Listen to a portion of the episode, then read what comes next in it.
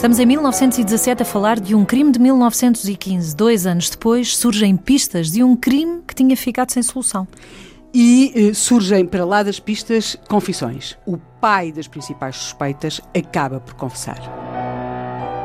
A culpa foi da fruta. Uma octogenária foi assassinada em 1915. Não se soube muito mais, roubaram-na, não apareceram Os as- bens os bens da senhora.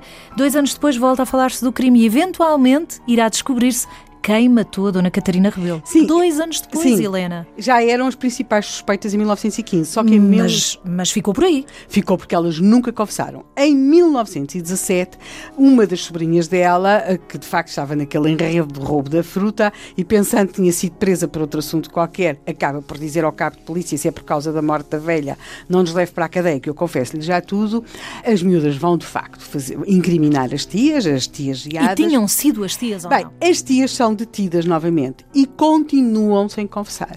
Eram amigas da Dona Catarina Rebelo. Isso já muito sabemos. próximas, sim. O que também era muito comum à época, estamos em 1917. A polícia não levava apenas os principais suspeitos, levavam os pais, eh, os tios, os filhos, os irmãos, portanto havia, digamos que, uma detenção Familiar. em coletivo. E foi, de facto, um homem que acabou por confirmar aquilo que a polícia neste momento jamais que suspeitava.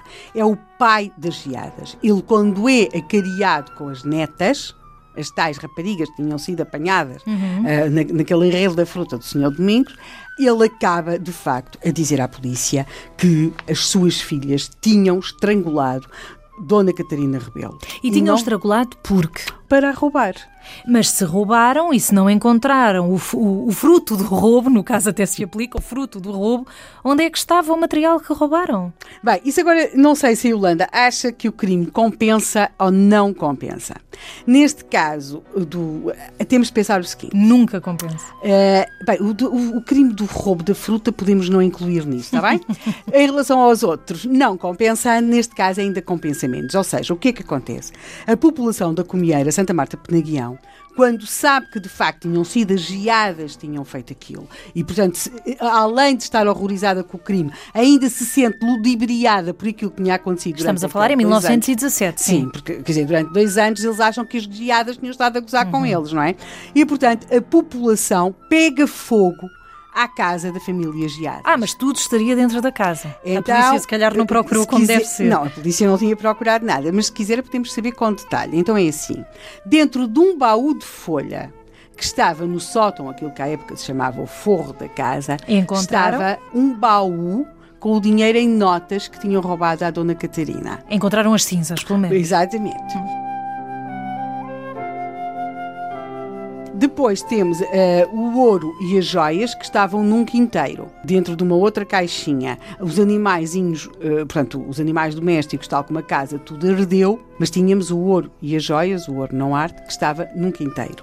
E temos ainda, que não ardeu, as roupas, porque elas também teriam roubado roupas, que estavam guardadas, escondidas, numa vinha que também pertencia a estas mulheres.